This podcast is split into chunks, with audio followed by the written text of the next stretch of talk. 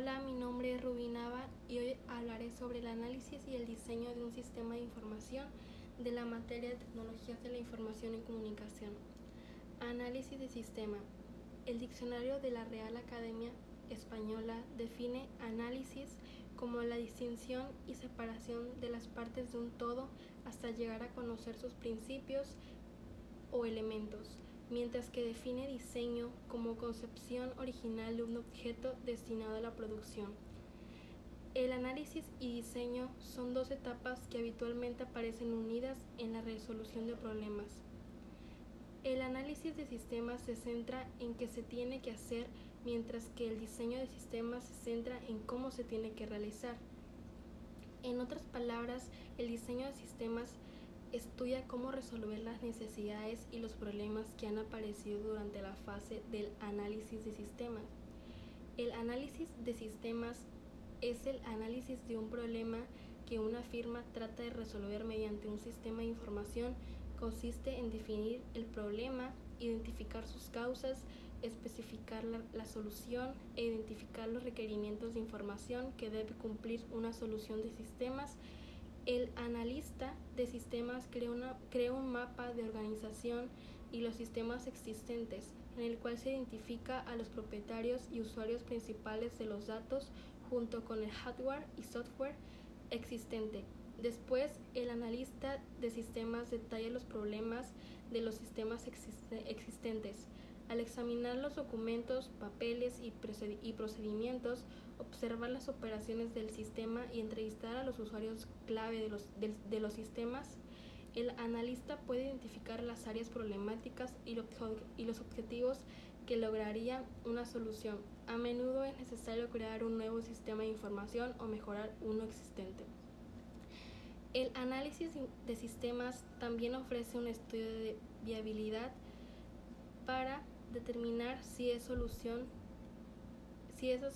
es viable o si se puede alcanzar desde un punto de vista financiero, técnico y organizacional. El estudio de viabilidad determina si se espera que el sistema propuesto sea una buena inversión, si está disponible la tecnología necesaria para el sistema, si los especialistas en sistemas de información de la firma pueden operarlo y si la organización puede manejar los cambios introducidos por el sistema. Por lo general, el proceso de análisis de sistemas identifica varias soluciones alternativas para la organización y evalúa la viabilidad de cada una de ellas. Un informe de propuesta de sistemas por escrito debe Describe los costos y beneficios, además de las ventajas y desventajas de cada alternativa. Es responsabilidad de la gerencia determinar qué mezcla de costos, beneficios, características técnicas e impactos organizacionales representa la alternativa más deseable. Establecimiento de los requerimientos de información, tal vez la tarea más desafiante del analista de sistemas sea definir los requerimientos específicos de la información que debe cumplir la solución de sistemas seleccionado.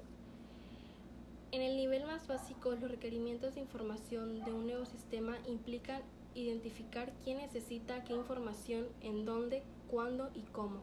El análisis de los requerimientos describe con cuidado los objetivos del sistema nuevo o modificado y desarrolla una descripción detallada de, los, de las funciones que debe realizar el nuevo sistema. Un análisis de requerimientos mal, mal realizado es una de las principales causas de las fallas en el sistema y de los costos elevados en el desarrollo de sistemas. Diseño de sistemas. El análisis de, sistemas describe lo que debería hacer un sistema para cumplir los requerimientos de información y el diseño de sistemas muestra cómo cumplirá con ese objetivo. El diseño de un sistema de información es el plan o modelo general para ese sistema. El diseñador de sistemas detalla las especificaciones del sistema que ofrecerá las funciones que se identificarán durante el análisis de sistemas. La función de los usuarios finales.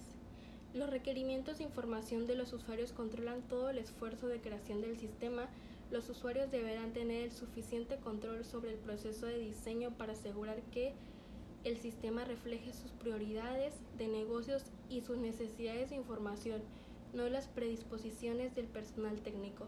Al trabajar en el diseño aumenta la comprensión y aceptación de los usuarios para, el, para con el sistema.